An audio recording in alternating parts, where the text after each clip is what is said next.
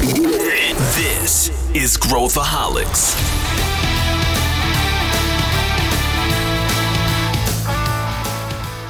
Olá pessoal, aqui Mike Einstein e esse é o Growthaholics, o podcast para quem adora empreendedorismo e inovação.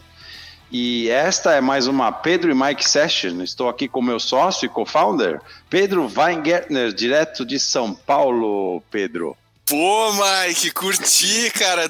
Tá profissional esse, hein? Gostei. Gostou? A pessoa assustou falando que eu tô no podcast errado. Não, não, tá bom, tá bom. A gente resolveu variar, variar um pouco. Hoje a gente vai falar aí sobre o que, Mike? Você já tá puxando e sobre o que, que a gente vai falar. Ai, ai, ai, será que eu volto pro escritório? Será que eu fico na minha casa? O que, que eles Exato. vão pedir para eu fazer? E o que, que eu vou fazer e poder fazer e querer fazer, né? Então hoje é sobre vamos pro híbrido, vamos pro office only, vamos pro home office, vamos pro home alone, né? O que, que vai acontecer, Pedro? O pessoal sabe o que vai acontecer, as empresas sabem o que elas querem. O que, que você acha? Eu acho que ninguém tem a mais vaga ideia, nem remotamente perto de ter uma ideia sobre o que, que vai ser feito. E aí surgem aí milhões de especialistas que dizem que é assim, que é assado. Mas na prática tá todo mundo é, improvisando à medida que as coisas vão se desdobrando na frente deles. Sei, e, e, e eu não acho que é do Brasil só, acho que é o mundo inteiro. O que, que tu acha aí? É mundial, não, mundial. Eu estava eu tava pensando, estava pesquisando um pouquinho, e assim, as grandes uh, mudanças da, na maneira como a, a, gente, o mundo trabalha, né? Então, a gente contextualizar um pouco. E nos anos 1800, tá? Ou seja, na 19 século, na Revolução Industrial, as pessoas saíram da área rural e foram para a indústria. Né? Então, essa foi a primeira grande mudança da, de como as pessoas trabalham. De, durante a guerra, principalmente aqui nos Estados Unidos, Segunda Guerra Mundial, é, a força de trabalho feminina dominou enquanto os soldados, as tropas, é, estavam na Europa contava-se com as mulheres trabalhando aqui e elas entraram no mundo do trabalho como nunca, né? Vocês devem ter visto até tinha aquelas charges, né, da mulher assim, né, fazendo músculo, né? É, e, e se contratava é, mulheres para tudo que elas nunca fizeram na vida, né? É, aí entrou nos anos 1900, né? Ou seja, já no século. É, computador pessoal, trabalhando em casa, e não em casa não, no escritório, mas é, otimizando tarefas, automatizando tarefas e mudando a maneira como a gente trabalha é, no escritório e a tomada de decisão. E agora, Covid é a mudança de vou ficar para o escritório, vou trabalhar em casa. Acho que é uma grande mudança, talvez, né? Ao menos que aconteceu durante um, dois anos, vai dar, né? Vamos ser realistas, vai dar dois anos, é, e que eu não sei se é uma mudança que vai ficar ou não, tá? Eu só queria contextualizar, eu estava né, dando uma olhada nisso, achei bem legal é, colocar um pouco desse, dessa evolução no tempo, né, de, de, de, como a gente trabalha e vai saber como vai ser a próxima, tá? Então, é isso. Agora, é, não, ninguém está sabendo de nada, ninguém tem a mínima ideia de como fazer. Eu acho que o mais importante é para os líderes, né, das empresas todas, corporações, startups, governo, imagina, né? Tudo que faz o mundo girar é a ansiedade, como lidar com a ansiedade das pessoas. E eu acho que existe uma ansiedade muito grande, não só dos, dos funcionários, mas da liderança. Né? É isso que eu queria, sabe, conversar com você. A liderança que não sabe o que fazer, e ali tem uma liderança que diz tem que vir para o escritório, tem outros que dizem não, talvez não precise tanto, né? Então, como é que a gente lida com a ansiedade dessa liderança? Né? E, e aí, se a gente conseguir reter a liderança, quem sabe a gente consegue trabalhar um pouco melhor a, a ansiedade do resto da turma, né? Yeah. É. Então, então para citar um exemplo, depois eu, eu deixo você, você falar, é, o, o CEO do Morgan Stanley, né? Não sei se vocês viram, uhum. falou algumas semanas atrás, se vocês podem ir no restaurante em Nova York, vocês podem vir para o escritório. E tuitou isso, deu uma porrada aí e os milhares de funcionários do Morgan Stanley, banco, né, banco de investimento, o pessoal sabe que dia 1 de setembro não tem conversa, todo mundo lá. Será que é a maneira certa, né, Pedro? É assim que vai rolar? É, a, Apple, tá, a, Apple, também está pressionando, né? O, o, várias empresas aí estão se lembrando. Acho que a primeira coisa que a gente tem que falar é que a gente às vezes fica preso na nossa bolha, né? A gente fala assim de ah, home office ou o escritório, e assim, a boa parte das, das pessoas do mundo não tem essa opção. O cara trabalha na lavoura, trabalha no, na fábrica, trabalha para limpar o chão, trabalha para enfim, é, motorista de ônibus, é, todas é, restaurante.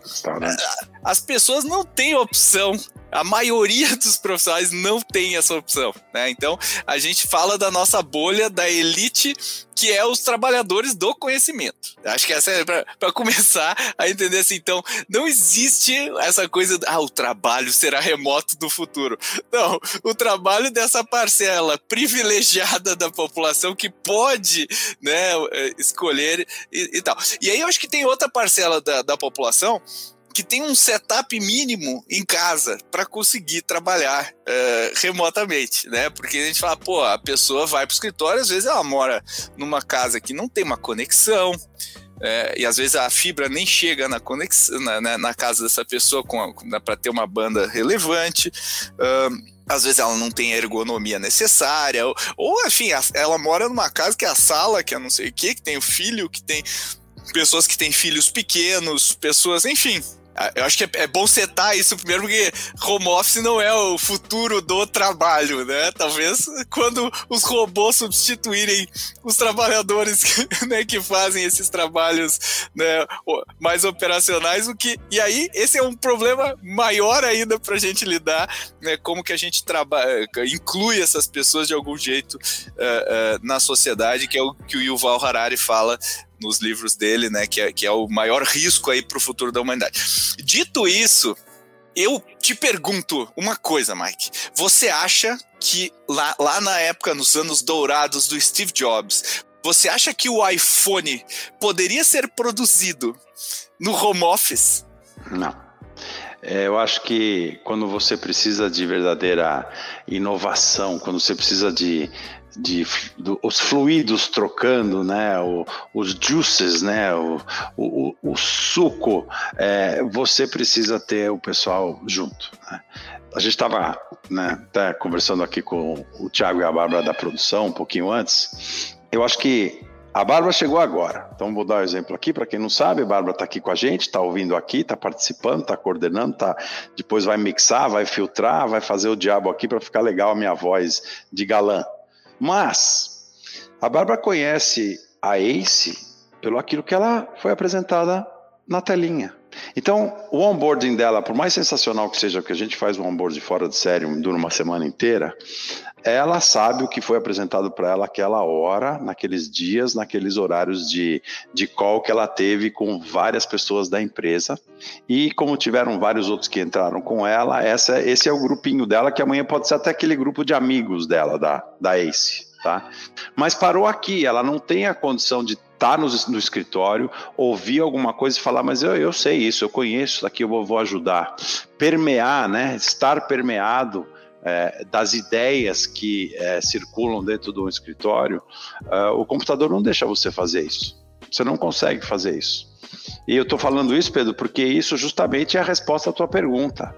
Eu não acredito ainda que grandes projetos, não só de inovação, mas grandes projetos, qualquer que sejam para qualquer negócio, consigam sair do pé com uma velocidade, talvez com a qualidade que, que a gente gostaria, virtualmente. É muito difícil. Né? É, é difícil. É, e eu, eu acho que não, não sairia um, um iPhone é, sem ter um campus da Apple. Tá? Até porque a gente está falando, não é? Acho que programar, fazer software é uma atividade que permite, porque eu tenho lá uh, aplicações que eu consigo colaborar e enfim, é uma atividade é, muito solitária, né, desenvolver. Agora, quando eu estou criando um hardware novo, revolucionário, e eu tenho que testar, e tem um cara fazendo uma coisa aqui, uma outra pessoa ali, e as pessoas têm que testar se as coisas funcionam juntas, e na hora do almoço já tem que mudar o plano. Eu acho que é impossível fazer uma coisa dessas uh, remotamente. Dito isso, eu acho que o que a gente chega à conclusão é que existem categorias de trabalho que são categorias que possibilitam o trabalho remoto e outras uh, talvez não. E eu acho que isso não necessariamente se divide só pela natureza do trabalho que uma pessoa faz, mas se divide também pelo momento e pelo tipo de atividade que aquele, né? Então, por exemplo, nada impede que a gente se reúna para montar um projeto crítico e depois na manutenção desse projeto a gente fique em casa, né? Eu não sei se se está fazendo sentido isso que eu estou falando, mas o que eu acho é que se isso é verdade, o futuro do trabalho ele é muito menos uma questão de ah, eu vou ter a liberdade uh, de trabalhar em casa quando eu quiser, no escritório quando eu quiser e tudo mais, ou, ou uh, enfim, não vou ter escritório fixo, mas a gente vai alugar um espaço quando for o caso. Mas eu acho que é muito assim, que, o que, que a gente quer realizar, né? O que, que a gente quer fazer, qual que é o resultado final que a gente quer desse trabalho, e eu acho que isso vai nortear muito o momento. Então, a gente até na está discutindo, né, Mike? De repente de, poxa, vai ter um momento uh, em que a Babi vem para cá para a gente todo mundo se, se né, interagir durante um, com intensidade durante um período X e depois a gente volta para cá. Mas criar momentos em que a gente consiga fazer, seja por projeto, seja para integrar o time, né? Eu, hum, eu não sei, qual que é a tua visão? Tem uma solução, tu acha, assim, que universal para isso, tu acha? Não, acho que universal não tem, mas eu, eu concordo com o que você falou. Eu acho que para dar um, um start de um projeto, né, ou trazer uma ideia e fazer ela iniciar, eu acho que estar junto é fundamental. Depois você vai para casa e você tem tua tarefa e cada um faz as suas tarefas e depois de repente se reúne outra vez para testar ou para ver se quando as coisas se encaixam e para próximo para a próxima etapa, eu, eu acho que é mais viável. Então de repente você tem uma parte de todo mundo junto, aí uma parte em casa desenvolvendo cada um a sua tarefa, depois volta como se fosse um sprint ou mais longo prazo, depois volta para se reunir, revisita tudo, testa tudo, tá tudo bem e vamos dando sequência. Acho que isso não é só para software, né? Isso pode ser para qualquer coisa. Você estava falando do iPhone, eu estou pensando aqui no, na Tesla, né? Os carros autônomos, todos esses carros que estão aí, Foguete, é, SpaceX. Foguete, né? agora, isso, vamos falar dos foguetes que estão voando aí, né? Que já foram essa semana, duas semanas de, de, de né, sensacionais. Uh, será esses caras devem ter trabalhado bastante remoto, mas eu acho que nos pontos cruciais, né, nos touch points aí, é, você precisa estar junto. Eu acho que vai acabar sendo assim é, para grandes projetos, principalmente de longo prazo. Acho que coisas mais imediatistas de curto prazo, talvez, talvez menos, né? É. Mas eu acho que vai acabar sendo assim. Eu acho que é bom. Eu acho que é uma boa, uma boa solução. É. E, e, eu acho que também tem, tem isso trazendo isso à tona, isso também traz a discussão de como tem que ser o espaço do escritório, porque aquelas baias né, que, de, de trabalho, se a gente está falando que a interação vai se dar no contexto de um projeto, numa, uh, que a arquitetura do escritório também tem que mudar, né?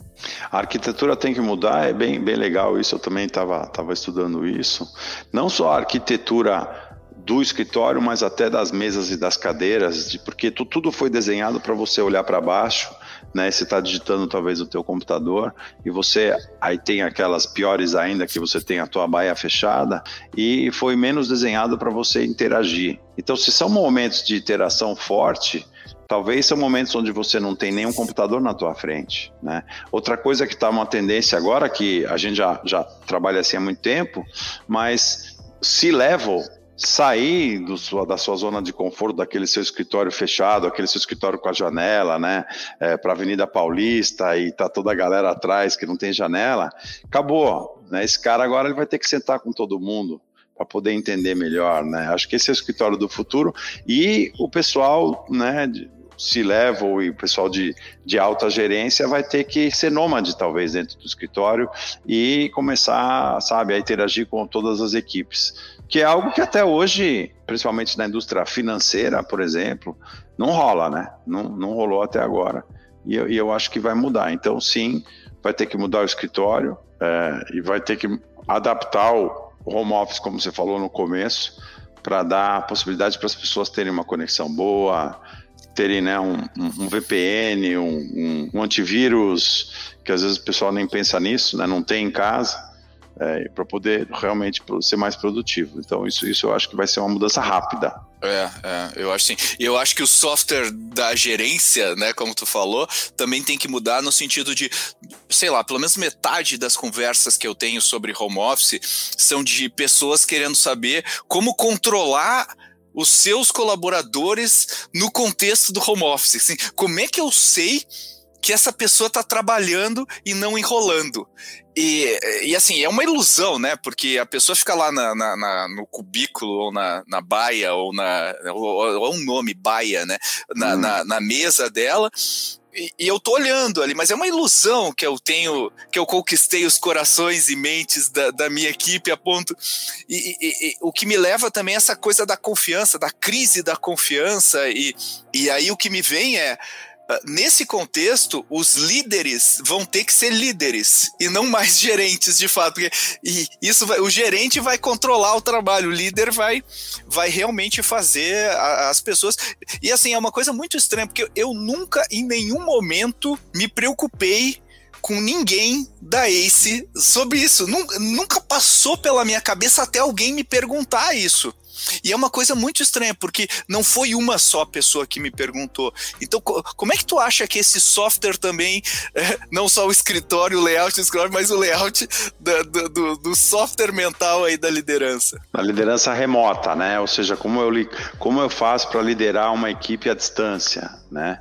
É, eu, é aquilo que você falou, a gente nunca pensou isso na ACE, eu sempre uso a palavra ética de trabalho, né?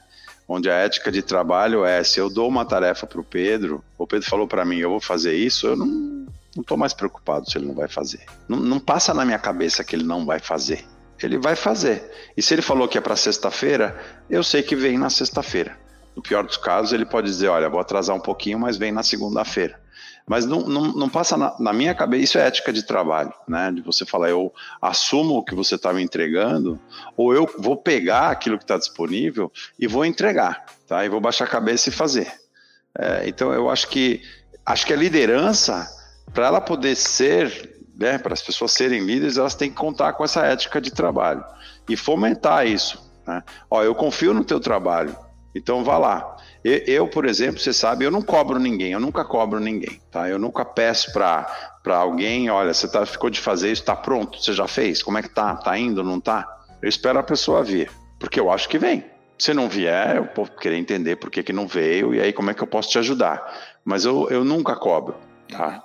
É, é, é aquilo de presumir as boas intenções e, e, e, a, ética de trabalho, uh, ao invés de presumir as más intenções, que como é boa parte da, da, da estrutura de comando e controle como a gente tem, né?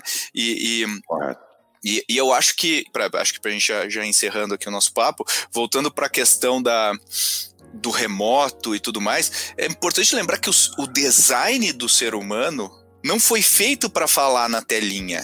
O, o né, a, a, a, evolução do ser humano foi para a gente interagir fisicamente com as pessoas. Ou seja, uh, tem vários sinais, né? A gente fica olhando reto quando a gente está na tela, né? Quando a gente está ao vivo, a gente mexe a cabeça para vários lados, a gente sente uh, o, o, cheiro, os feromônios, né? E, e os sinais não verbais o que, que a pessoa está fazendo com o corpo todas essas coisas comunicam e a gente fica um pouco privado da, de uma comunicação completa quando a gente está nesse contexto, né? Então acho que isso também é importante a gente levar em consideração. O que não quer dizer que não exista todo uma, uma, uma um, um, momento em que eu vou fazer deep work lá, que eu vou mergulhar naquela questão, e aí é bom estar tá sozinho, estar tá isolado. Tem vantagens também. Então, eu acho que o fato da gente ter esse, esse essa possibilidade de fazer o presencial e o remoto e conseguir saber quando usar os dois é uma vantagem e, e acho que a pandemia, quando ela tira uma opção, né? Ela tirou a opção do presencial, então ela nos jogou num, numa realidade remota e a gente viu, olha, até que eu consigo trabalhar e fazer as coisas acontecerem assim, né? Uh, e, e, agora legal, agora nem tanto ao céu, nem tanto à terra, vamos chegar no, no, no equilíbrio que vai fazer a gente ser mais produtivo, né? Tu, tu, acha isso também? Eu acho.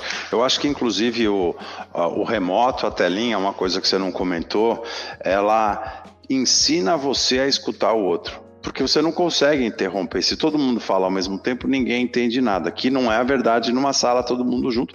Pode ter várias pessoas falando ao mesmo tempo, talvez você capte uma parte da conversa à tua direita e não capta à esquerda, às vezes capta tudo. Num, num call, você não consegue fazer isso. Então as pessoas pausam, escutam o que o outro está falando para depois fazer a devolutiva. É, é o radioamador, é um radioamador moderno. É isso aí. E, e, e, mas esse é um processo mental, né? De eu querer interromper o Pedro porque ele está falando um negócio, mas peraí, eu não, peraí, deixa ele falar, porque senão eu não vou entender nada do que ele está falando, que vai estar tá todo mundo. Né? E eu acho que isso, é, isso é, um, é um processo de humildade também. Tá?